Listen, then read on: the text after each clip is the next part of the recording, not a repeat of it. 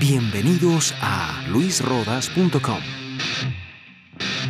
Continuamos con la segunda temporada de Es hora de ser real, como ya dije en los anteriores podcasts. Esta segunda temporada está dirigida principalmente a líderes y, hermanos que están fuertemente comprometidos con el trabajo de la iglesia. Y para esto por un tiempo vamos a ir avanzando a través del llamado Sermón del Monte de Jesús en Mateo 5 al 7, capítulos del 5 al 7 y, y Lucas 6. En el anterior podcast vimos que Jesús pasó toda la noche orando antes de dar este sermón en el monte. Hoy, hoy comenzamos con lo que Jesús dijo ese día en el monte. Jesús empezó con lo que creo personalmente fue una especie de introducción a todo el sermón. Toca rápido diferentes temas de Mateo 5.3 a Mateo 5.16 que luego desarrollan el resto de su mensaje. Y en la mayor parte de esta introducción se, se ocupa de definir a ciertas personas como bienaventuradas. Nueve veces aquí Jesús utiliza esta expresión, bienaventurados. Para entender esto necesitamos recordar que este sermón fue dado principalmente para sus discípulos. Mateo 5, versículos 1 y 2 dice que Jesús se sentó, vinieron a él sus discípulos y abriendo su boca les enseñaba. Y Lucas 6, 20 narra, y alzando los ojos hacia sus discípulos, decía, bienaventurados vosotros los pobres, etcétera, etcétera, etcétera. Aunque también lo, oía, por supuesto, toda una multitud, pero su mensaje fue dado principalmente para sus discípulos. Por lo que Jesús está diciendo que sus, discípulos desarrollan ciertas características y hay una, bienaventuranza en cada una de esas características. Así como, según Lucas 6, del 24 al 26, hay un hay, una, especie de, advertencia, de tragedia para, para, aquellos que no le siguen, por tanto tienen características contrarias a sus discípulos. Jesús está diciendo que sus discípulos desarrollan ciertas características y hay una bienaventuranza en cada una de esas características. Nueve veces en Mateo 5 Jesús utiliza esta expresión, bienaventurados, para aquellos que le siguen y desarrollan las características del discípulo. Ahora, ¿Qué significa ser bienaventurado? Bueno, yo, me imagino que ya sabes que la palabra que Jesús utilizó aquí en griego, si es que verdaderamente lo dijo en griego y no en arameo, fue Macarios.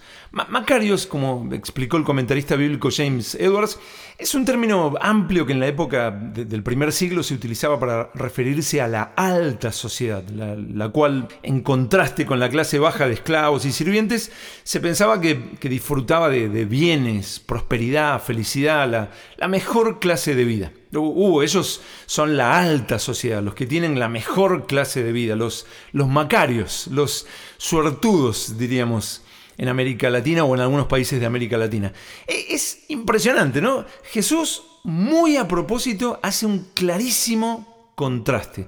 Lucas 6:20 dice, o Jesús en Lucas 6:20 dice, bienaventurados vosotros los pobres porque vuestro es el reino de Dios. Y después en Lucas 6:21, bienaventurados los que ahora tenéis hambre, porque seréis saciados. Bienaventurados los que ahora lloráis, porque reiréis. O sea, Macarios en esa sociedad eran, eran los de la alta sociedad. ¿eh? Esos eran los que wow, tienen la mejor clase de vida, pero Jesús está diciendo, no, no, Macarios los pobres, Macarios los que tienen hambre, Macarios los que lloran, y agregan Lucas 6, 22, bienaventurados, Macarios, bienaventurados seréis cuando los hombres os aborrezcan y cuando os aparten de sí y os vituperen y desechen vuestro nombre como malo por causa del Hijo del Hombre.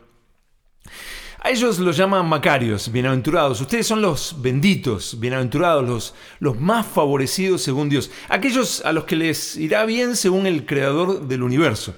El comentario de la Biblia del expositor define el ser bienaventurado como una condición de bendito desde la perspectiva Por eso agregan Lucas 6:23, gozaos en aquel día y alegraos, porque aquí vuestro galardón es grande en los cielos. Y, luego el, el contraste terrible y claro en Lucas 6, versículos del 24 al 26. Mas hay de vosotros ricos, porque ya tenéis vuestro consuelo. Hay de vosotros los que ahora estáis saciados, porque tendréis hambre. Hay de vosotros los que ahora reís, porque lamentaréis y lloraréis. Hay de vosotros cuando todos los hombres hablen bien de vosotros. ¿Así o, más claro? ¿no? He dedicado mi, vida a servir a Cristo. A, los 21 años de, edad decidí dar, un, decidí dar, un, giro violento a, la dirección de, la vida que llevaba. Hoy pienso, podría haberla dedicado a tantas cosas. Podría haber terminado alguna carrera universitaria, podría haberme desarrollado en el ámbito en el que estaba comenzando a desarrollarme en ese momento y buscar ser exitoso. Podría haber luchado por lograr un futuro económico para mí y mis futuros posibles hijos. Y aún yendo a la iglesia, podría haber intentado lo mejor de ambos mundos. Domingo a la iglesia, Biblia en casa, películas cristianas, adiós a las drogas y al alcohol, mientras desarrollaba una vida cómoda y segura. Podría haber hecho tantas, tantas cosas con mi vida, pero decidí a mis 21 años que todo iba a girar en torno a mi Jesús y que si me lanzaba a servirle en, lo que Él quisiera que, yo haga, Él se iba a ocupar de mi futuro. Eso lo, tenía bien, bien claro. Y sí, la, verdad es que de ese tiempo ya pasaron 27 años, me casé hace 20 años con una hermosa, hermosa mujer que también vive para servir a Jesús y hemos visto su sustento, podría decir hoy, en todo. Pero también he sufrido situaciones, eh, ataques, necesidades, crisis que para mí, la verdad, en mi, pobre condición, para mí fueron terribles, para mí fueron indecibles, no, las podría explicar, ya, ya, perdí la esperanza de, querer hasta contarlo. Momentos que solo Dios sabe lo que fueron para mí, momentos que, fueron eh, lo suficientemente terribles. Eh, en los que uno piensa, solo, solo Dios pudo sostenerme, solo Dios pudo contenerme, solo, solo Dios pudo rescatarme. Mientras tanto, a lo largo de los años, infinidad de veces vi que ciertas personas que vivían como mejor les parecía, que no tenían el, más mínimo problema de vivir en rebeldía contra Dios o, viviendo una vida egoísta y llamándose así todo cristianos, les iba bien. Yo creo que tú también los has visto. Viven la vida más cómoda que se pueden conseguir y te dicen, ay, qué bueno es el Señor, yo, yo lo amo tanto. Pero después los ves que si se trata de ellos, luchan como soldados de élite. Pero si se trata de la obra de Cristo, les agarra parálisis atroz repentina. Infinidad de veces vi a rebeldes contra Dios ser ricos, estar saciados, reír y que todos los hombres hablen bien de ellos, incluso dentro de la iglesia. Hermanos, infinidad de veces vi, eso. La verdad es que por muchos años dudé si, había, había, elegido bien. Te, voy a ser sincero, por, por, años batallé con la idea de, por qué otros podían ser cristianos y vivir su vida para sí mismos. ¿cómo, ellos pueden hacerlo y yo no? Pensaba, si, si ellos también son cristianos y, viven para su comodidad, sus viajes, eh, comprar esto y aquello, evitar problemas, quedar bien con todos y hacerse un futuro en este mundo, y también son cristianos igual que yo, ¿por qué yo no puedo? Señor, ¿por qué, yo tengo que ser pastor? Lo he pensado, es, es, la verdad, tengo que ser sincero. Personas que van los domingos a la iglesia y mantienen su vida y, y sus decisiones en privado porque bueno, no son el pastor, no son un líder. Mientras aquellos que son líderes se los mira con lupa, se les echa la culpa de todo, ellos, ellos tienen que hacer todo, viven como, como, como en una especie de, pecera donde todo el mundo mira para ver eh, qué, le, qué le parece la vida que están llevando, mientras ellos viven tranquilos.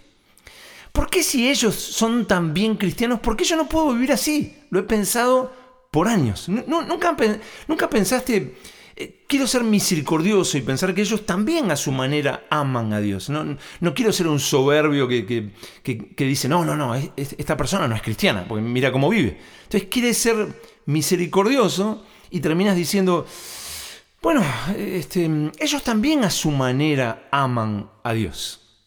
Por lo que la conclusión lógica es que es lo mismo. Es, es, lo mismo vivir para servir a Jesús que vivir una vida a tu gusto. Es lo mismo. Jesús nos advierte, veas lo que veas en ti y en los demás, debes saber que los resultados de la vida de cada uno no se fabrican de un día para el otro. Un, fracaso no se fabrica de un día para el otro. Si te dejas engañar por lo que a veces puedes ver, vas a terminar siguiendo la fórmula del éxito de personas que en cierto presente parece que todo les sale bien y sin darte cuenta vas a estar fabricando un fracaso trágico para tu vida. No es lo mismo. La, desobediencia a, Dios, tarde o temprano va, a dar fruto. No, no hay misterio. lo que sembramos es lo que cosechamos. A veces parece bienaventurado, a veces parece Macarios, bendito, que, le irá bien al que vive, su vida como mejor le parece. Pero, pero Jesús nos dice que, no nos dejemos engañar. El, último libro del Antiguo Testamento dice que cuando vuelva el Señor veremos claramente la diferencia entre el justo y el malo, entre el que le sirve y el que no le sirve. Eso está en Malaquías 3, 18. ¿Estás sirviendo a Cristo con tu vida? ¿Tu, vida está determinada por lo que tienes certeza que Él te mandó a hacer? ¿Vives para predicar el Evangelio y amar a tu Dios? Mira, no un hombre, no, alguien que, te aprecia y, te quiere alentar en un día que estás medio desanimado, sino aquel en quien están escondidos todos los tesoros de la sabiduría y del conocimiento, según Colosenses 2.3. El, el que todo lo sabe y conoce a la perfección tu futuro, te dice bienaventurado. Tú eres parte de los benditos, de, los bienaventurados, los, más favorecidos según Dios, aquellos a los que les irá bien según el Creador del universo. Mira, escucha lo que Jesús te dice a ti que, le sirves con tu vida en, esta introducción del Sermón del Monte, Mateo 5.3 a, a Mateo 5.16. Veas lo que veas en ti y en los demás, debes saber que los resultados de la vida de cada uno no se fabrican de un día para el otro. Esta sociedad puede llamar bienaventuradas a ciertas personas, pero yo les digo, ay, y yo llamo a mis hijos que me sirven bienaventurados. Tu vida va a continuar en el reino de los cielos. Tuyo es el reino de los cielos. El Dios de toda consolación, como habla 2 de Corintios 1.3, te va a llenar de su consolación prometida y, e inigualable. Él va a enjugar toda lágrima. Y ya no habrá, no habrá más llanto, ya no habrá más dolor, ya no habrá muerte. Jesús va a compartir su herencia contigo, como habla Romanos 8:17, y vas a recibir lo que el Padre le dio a Jesús, la tierra por heredad. Tu vida va a estar plena, va a estar saciada, serás completamente saciado, bebiendo del torrente de sus delicias, como habla el Salmo 36, versos 8 y 9. Vas a disfrutar de la misericordia de tu Padre. Verás a Dios cara cara. Se te va a reconocer como hijo de Dios. Cuando llegues delante de tu Padre te espera una recompensa grande, mientras en esta vida te utiliza como sal de la tierra y luz de este mundo. Lee los primeros 16 versículos de Mateo 5 en el Sermón del Monte, en el comienzo del Sermón del Monte, y este es el mensaje que vas a encontrar. Como explicó Ralph Binning, un puritano inglés del siglo XVII, la vida piadosa es la mejor clase de vida. No, no, no es lo mismo. No, no es lo mismo. La, realidad es que no es lo mismo. Cada vez que me vuelven aquellas dudas tortuosas de, los primeros años de ministerio y, de ciertos momentos críticos, caóticos, paro todo y simplemente me, deleito en las promesas del que me, llamó. Él, él, no solo me llamó, sino que también me habló de cuál iba a ser el resultado de mi vida si le seguía. Hermano, no es lo mismo. Puedes encontrar más audios como este en luisrodas.com.